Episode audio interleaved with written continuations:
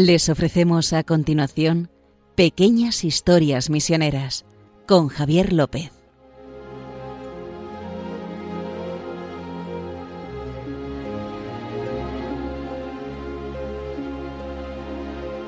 Bueno, ¿qué tal? Estamos aquí un día más con ustedes en Pequeñas Historias Misioneras en Radio María.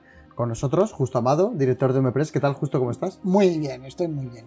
Pues nada, aquí estamos y vamos a hablar hoy de los santos. De que todos son. Bueno, no los santos, que, los que todo el misioneros. mundo puede ser misionero. Todo el mundo puede ser misionero. Bueno, antes de empezar, déjame que les recuerde que si no, nos metemos en materia y luego ya no hay forma de cortarte, justo.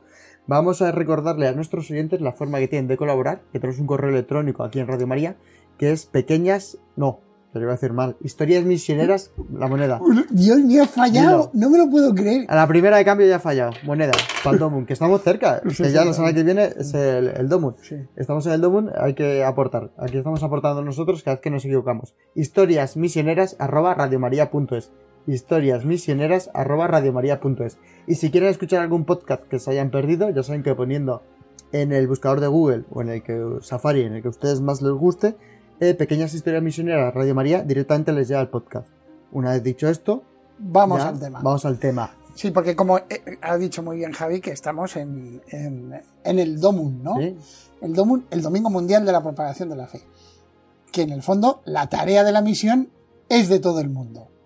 Entonces vamos a contar una historia que, que curiosa, vamos. Podríamos hablar del santo del que vamos a hablar, pero no, no vamos a hablar del santo, vamos a hablar del que se acercó al santo.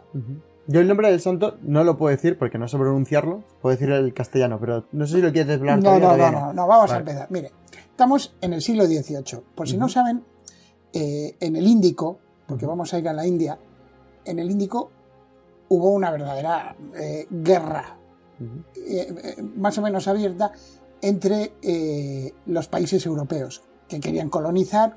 En la, India, en la India y en todos estos sitios, es verdad que después llegó a Inglaterra y sí que, sí que colonizó la India, pero sobre todo lo que se buscaba era tener factorías comerciales. Era una guerra por las especias, por, por un montón de, de productos ¿no? que eran muy apreciados en Occidente y entonces por eso se creaban compañías. Si has visto alguna película de Piratas del Caribe, Ujú. o sea, la Compañía de las Indias Occidentales y la. Compañía de las Indias Orientales. Pues también los holandeses, digo holandeses porque eran la zona más de Holanda que de- dentro de los Países Bajos, que hay que decir ahora, pero bueno. Sí. Los holandeses, que éramos como, los conocíamos nosotros los españoles en aquella época, y los portugueses, Ujú. que eran los que más lo sufrían, pues tenían una compañía que se llamaba la Compañía de las Indias Orientales. Y entonces contrataban a capitanes y a soldados para, literalmente, en, en el caso de Ceilán, la antigua Ceilán, la actual Sri Lanka, pues la, la ocuparon ellos. Pero hablas de capitanes, capitanes o de, Capitanes o de barcos. o piratas. Capitanes de barco. Bueno, es un poco complejo. si, llevabas, si llevabas un papelito, eh, no eras un pirata. Mm. Pero bueno, disparaban, tus cañones disparaban lo mismo. Claro, claro. Entonces, y entonces, eh, y sobre todo había muchísimo enfrentamiento entre eh, Holanda y Portugal, Ujú. porque Portugal era los católicos. Ujú. Pues hemos hablado del padroado portugués que tenía la- eh, encargado de, de evangelizar eh, toda la India y toda Ujú. esa zona, ¿no? Y entonces estaban muy enfrentados porque, eh, claro, los holandeses eran calvinistas. Entonces, pues en ese contexto. Y de hecho, eh, eh, empezaron a hacer varias factorías. Se quedaron con, al final quedaría, se quedarían con lo que es actualmente Indonesia, los Ujú. holandeses. Pero, por ejemplo, Calcuta, Calcuta la, la- la fundaron los ingleses, pero antes de que los ingleses fundaran, fundaran Calcuta, los holandeses, un poquito más arriba del río, fundaron eh, la primera factoría an- antes de que se fundara Sí. Calcuta. Pero no estamos ahí en el Golfo de Bengala, sino Sí. que vamos a hablar de la zona de enfrente Sí. de Ceilán. Bueno, entonces, ahora Sri Lanka. entonces, y, y el señor se llamaba Eustachius Benedictus de la Noix. Y ahora la Noix te dice, este sí, era de familia francesa. Qué O sea, emigrados de Francia a Holanda. Este ya es el misionero, ¿no? No. Ah. bueno, bueno, sí, sí, no, porque este no es misionero, este es un capitán de fortuna que se Ah. va a hacer dinero a la India. Ah, vale, vale. allí con, los, con, los- con la compañía de las Indias Orientales. Y llega allí, pues eh, eh, se pone bajo el general que estaba en aquella época y atacan un reino, el reino de Travancore, que está pues prácticamente hacia la izquierda, pero enfrente de, de, la, de Sri Lanka. Si ustedes ven un mapa, la India, por la parte de abajito, ahí, Esta es que, está, que, que estaba Cochin, Ujú. que era muy famosa en aquella época porque había sido también una colonia portuguesa, y ahí habían evangelizado San Francisco Javier. Y de hecho había católicos. Ujú. Pues atacan esa zona los holandeses porque tienen una discusión con el Marajá, que es como se llamaban los, los reyes de aquella época en la India. Y los holandeses pierden. Pierden. O sea, y de hecho cogen. Es guerra marítima. No, guerra y la de las dos, marítima y de. Pero Y guerra allí. y guerra en el- Física. en el- física, en el- o sea, En tierra, en tierra, y pierden. Pierden los holandeses, lo, eh, capturan como a 20 oficiales de holandeses, los, los de Travancore, y uno de ellos es este Lanois.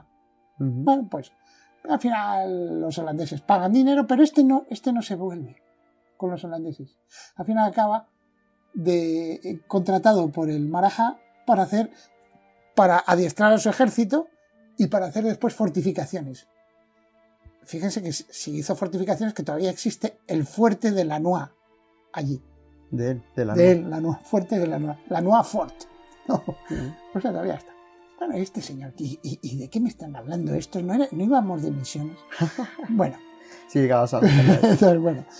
Pues mientras tanto, había un señor en la corte de donde había ido a parar el pobre Lanois que se llamaba Devasayan Pillai.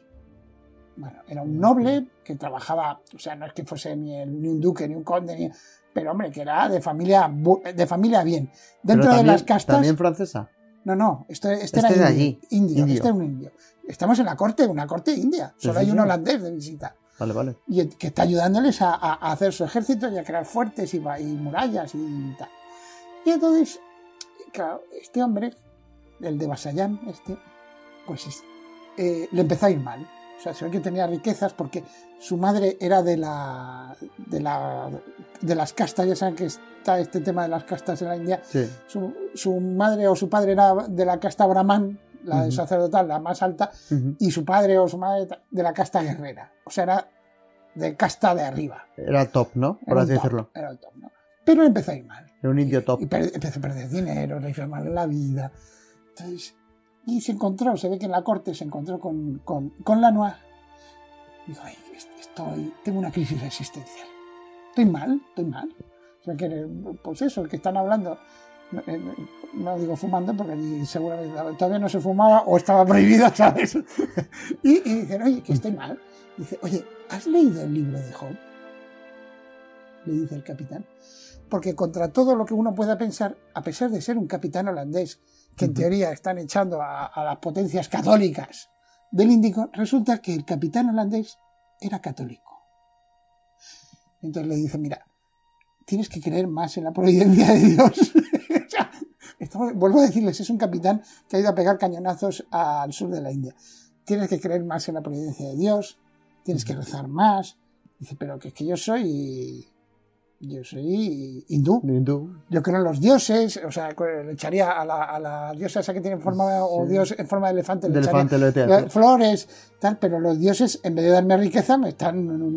digo, pues, Me está fastidiando la vida. léete este libro que te va a venir muy bien.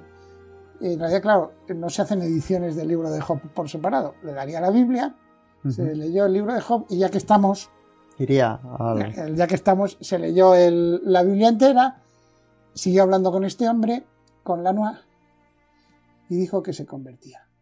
Se leyó la Biblia entera. Sí, que se hacía católico. Dijo que se hacía católico. Este hombre, bueno, gracias a Dios, por allí cerca, eh, en un pueblito, había una, una misión de los jesuitas y pidió el bautismo, etc. Vamos, que, lo, Todo. que se, se convirtió. Y eh, adoptó el nombre que es la traducción del suyo. Ah, ¿sí? ¿Significa eso? ¿sí? O sea, de Basayán en, en, en tamil o en la lengua de allí significa Dios es mi ayuda. Y Lázaro es el ayudado por Dios. Entonces adoptó como nombre cristiano Lázaro. Mm, Lázaro. Entonces, eh, Sí, sí, sí, puedes continuar justo, no hay entonces problema. no, digo, A no, la música, llevamos 10 minutos. Vamos a Pues termina esta, o es larga la anécdota. No, no, no, sigo, sigo. eh, Termina un poquillo y después. Y entonces se, se convirtió, pero recibió el catolicismo y se lo tomó en serio, ¿eh? Bueno, O sea, creo que todas las personas que hemos hablado aquí, cuando se convierten. o sea, no, no van- es que se convirtiera, sobre todo porque fue una conversión que venía de un problema existencial. O sea, el tío se había pensado, digo, es que esto, la vida Sí, sí. no es como yo creo. O sea, la vida no es, yo le rezo a Dios o a los dioses. Ellos me dan riqueza No me fastidia. y ya está. Y no me- nadie me fastidia porque soy un elegido. Y si Dios me castiga, tú date cuenta, todo, pobre Jesús, ¿verdad? Entonces, eh, le empiezan a hablar, le empiezan a hablar de, de- de- no, no, nuestro Dios es que está en una cruz, o sea, pues, para que veas, ese, pues se ve que no, Ya, ya. se- este, este Jesús no rezó a los dioses para que le dieran Rezaba riqueza. poco. Rezaba El poco. Jesús te pedía poco a los dioses. porque, porque mira cómo ha acabado. Hacía pocos sacrificios. Entonces, claro, eh, debió ser mm, eh, eh, brutal eh, el golpe que, que- que, Hombre, tiene que impactar. de mentalidad. Y, y- y vuelvo a decir, todo, todo el mundo puede ser misionero. Y en este caso, el misionero que llevó la fe a este Lázaro, que ahora hablaremos de él en la, segunda parte del programa, pues fue un capitán holandés que no tenía que ser católico, debía ser, debía haber sido calvinista. Eh, mm, tenía, después, como buen calvinista, pues debía ser como, ten en cuenta que los calvinistas fueron los que establecieron el apartheid en Sudáfrica. O sea, tendría que haber sido, quita, Ya, quita ya. indio, tú serás de la casta alta, pero yo soy un europeo. Ya, No, una persona que de hecho, a, eh, eh, el Eustaquio Ben- Benedictus Lanois tiene su tumba en la India, en el fuerte ese de que hablábamos ¿En antes. serio? Sí, y, y pone con la cruz y todo, o sea, una, una tumba católica totalmente. O sea que, eh, del último que te esperas, de- o sea, para que veas que Dios, cuando se trata de llevar, es que, Sí, es- el- perdona, no, no te molestes, no vayas a hacer ahora Sí, en los sí, sí. cortes en la emisión, que, que eres, es que te buscas unos caminos, señor. escribe, ¿cómo es? Escribe de- recto en renglones torcidos. No, no, es que escribes sin renglones y en el canto de la, de la página, Va, ¿sabes? va- va- va escribiendo en el canto de la página. donde quiere, donde quiere. Y escribe un discurso en el borde de una página de, un milímetro, de, de una décima de milímetro. Así Es que es así. Es increíble. Bueno, vamos, ahora que estamos en la India, hablamos mucho de la India, vamos a escuchar un coro católico de allí, ¿no? Mm. Que es de, de una parroquia ahí de la India, a ver si nos metemos un poco más en materia para esta segunda parte. Sí, aparte que, que fíjate cómo suena, para ser un coro católico, y todos están vestidos, las mujeres de con saris y todo. Fíjate cómo suena. Sí, sí. Y es dentro de una iglesia que no tiene la calidad como una canción de hoy en día estamos acostumbrados, porque es el coro de una iglesia, pero no suena del todo mal. Sí, Escucha, ahí- ¿eh? sí, así nos ponemos en contexto.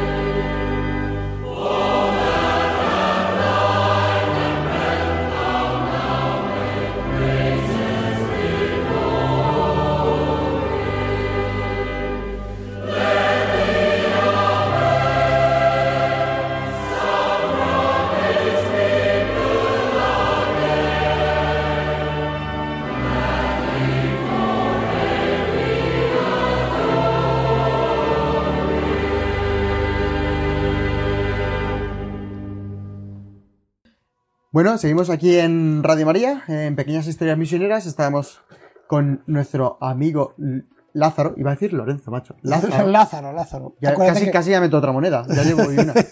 Lázaro. Y el holandés. Hemos hablado de los holandeses, del estatus de la India, de los calvinistas. Sí, y hemos hablado de, sobre todo de este, de, de, de.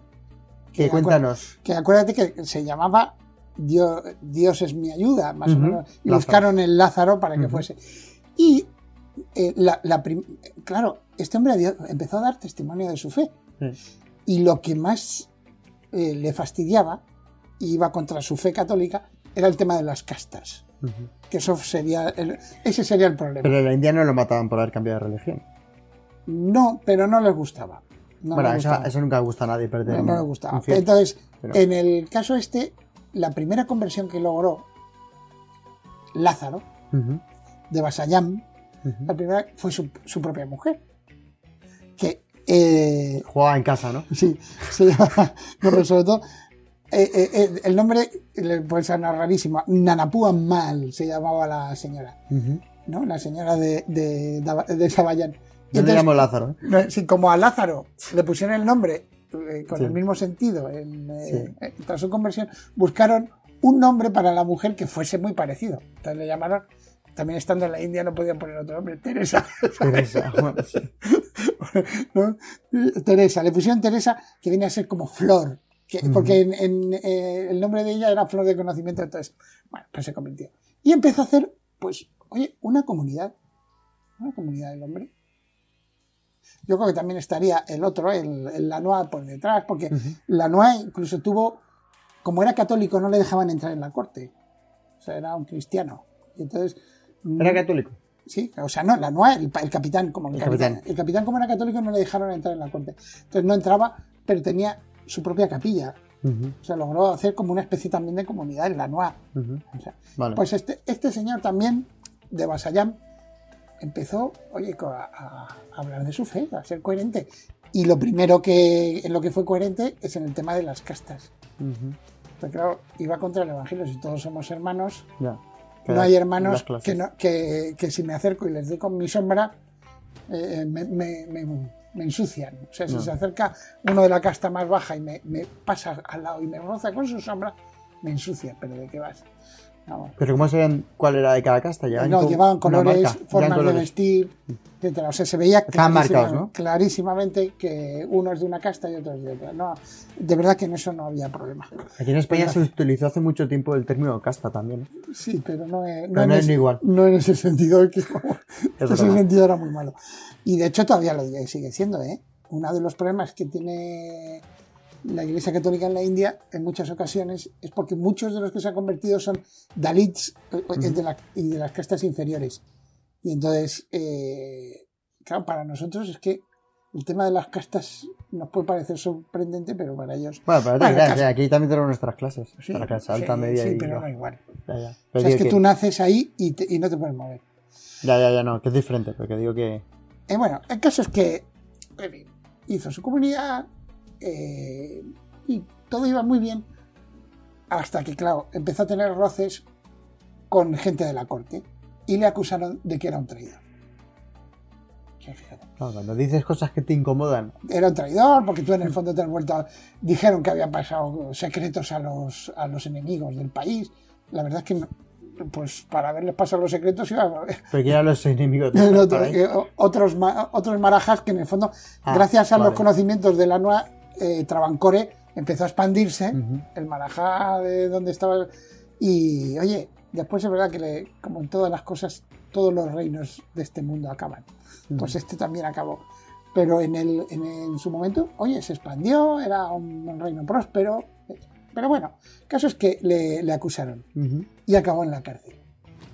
Y estuvo tres años en cárcel. Tres, tres años. Tres años. Y después, hasta que ya le insistieron al Marajá de que este hay que acabar con él, lo tuvieron durante bastante tiempo, igual un mes, dando vueltas eh, encima de un buey por todos los pueblos alrededor para que le escupieran, le tiraran cosas, que, que lo humillaran. Lo del buey es porque parece que el buey era... El buey eh, no es sagrado ahí. Sí, eh, sí, no, era la representación del dios de la muerte, etc. Ah. Para- vamos, era para... Y- y de hecho le pegaban azotes cada día. Y el hombre, fiel a su fe, aguantando. O sea, una, pre- una persona realmente convencida. Y encima, eh, eh, Pero no era, no era por su religión, sino por lo que decía. no, y era por su religión también. Pero por ser católico. por o ser era por meterse con el hinduismo. No, no, no, era por ser católico. Y por ser coherente, pero sobre todo por ser católico. Ujú. Y al final, al final lo fusilaron. Fíjate, lo fusilaron. Lo fusilaron con 40 años, fue en 1752. Mártir. Es un mártir, sí, de la fe. Y el Papa Francisco lo canonizó el pasado 15 de mayo. Es uno de los santos de una lista muy grande que hubo el, el 15 de mayo, que lo canonizó el Papa Francisco en la Plaza de San Pedro. Y, y- y- una de las cosas que más atraían de este hombre es que tuvo una vida familiar cristiana. O sea, que es un laico como Ujú. cualquiera, casado, etcétera, pero que también era misionero. Ujú. O sea, no he- a veces pensamos en los misioneros, que lo- los que tú y yo conocemos, que Ya. son misioneros como de profesión, Ujú. ¿verdad? Que tú que has estado en McKinney para grabar el, el vídeo del Domun, Tuve Mackenzie. si lo, lo has visto, como son, Ujú. son increíbles. En, en el terreno son todavía peores, ¿verdad? Señal publicitaria. Si no lo han visto, vean el vídeo del El del Domun de este año, que es muy bonito. Eh, eh, eh, has visto cómo son, Sí. son verdaderas máquinas. Son, son especiales. Pues, eh, decir que son especiales. Vale, pues cuando dice Jesús aquello de que tenéis que ser pescadores de hombres, no se lo está diciendo solo a los apóstoles No. o a unos especialistas. Nos lo está diciendo a todos, que tenemos que ser todos, todos misioneros. Y entonces, fíjate quién fue un misionero, un capitán holandés que debía haber sido calvinista, era católico, qué coincidencia, y que convirtió a este hombre, a de Vasallana, a, a San Lázaro. Sea, el Lázaro, O sea, que ahora es santo. santo. Eh, fíjense que el Lázaro del Evangelio el- se dice que es santo, eh, que resucitó Jesús porque era de la... Pero no está canonizado. Este sí, este es San Lázaro. Yo tengo que decir que no lo conocía hasta que justo me lo ha comentado. Y he visto una foto suya Sí. y cómo va ahí martirizado, encadenado y demás. Cuando le estaban seguramente atizando por los pueblos. No sé si será ese el momento. Sí, sí, Tiene un símil, de hecho, las fotos y parece a, sí, ¿verdad? a Jesús de Nazaret. Ahí Sí, parece apresado y tal. Parece Cristo, ¿verdad? Parece Cristo apresado. Si tienen, O sea, por si si lo alguien lo pone- quiere buscar. Se lo pone y dice, pero a Cristo le llevaron a la cruz encadenado. Te quedas así pensando, igual sí, igual no. No, pues es él, es él, es Lázaro. Nuestro, un nuevo Es santo, curioso. un nuevo amigo nuestro, para que Pues le recen. Pues sí, O ya. sea, sí. cuando tengan un problema así de que la vida no tiene sentido, pues San Lázaro también tuvo ese problema de que la vida no tiene sentido y se encontró con alguien que le dejó un, un mensaje.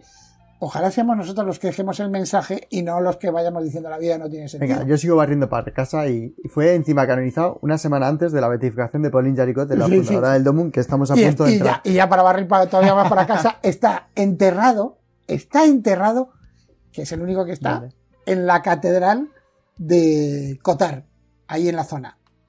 La catedral dedicada, por supuesto, ¿a quién? A San Francisco, Francisco Javier. Javier. O sea, que va riendo para casa, oye, que también es- está, está enterrado, porque es que, como les dije, ahí estuvo San Francisco Javier eh, evangelizando. Además, parece, hay una anécdota de San Francisco Javier.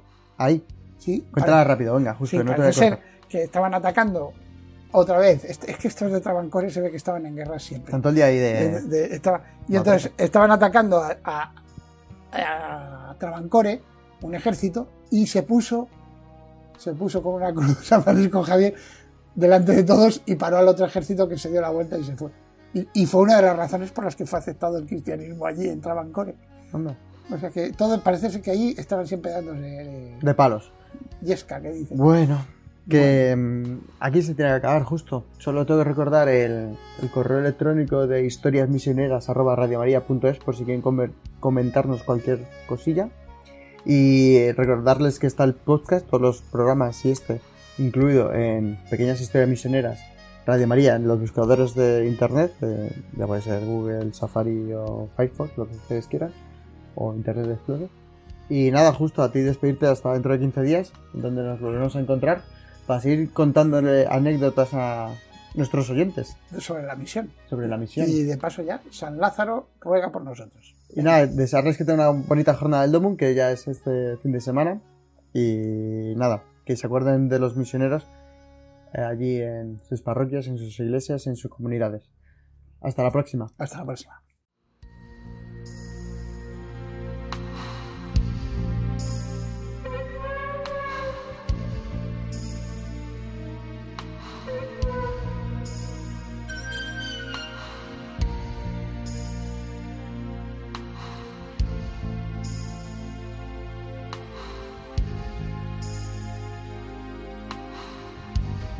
Han podido escuchar en Radio María Pequeñas Historias Misioneras, un programa dirigido por Javier López.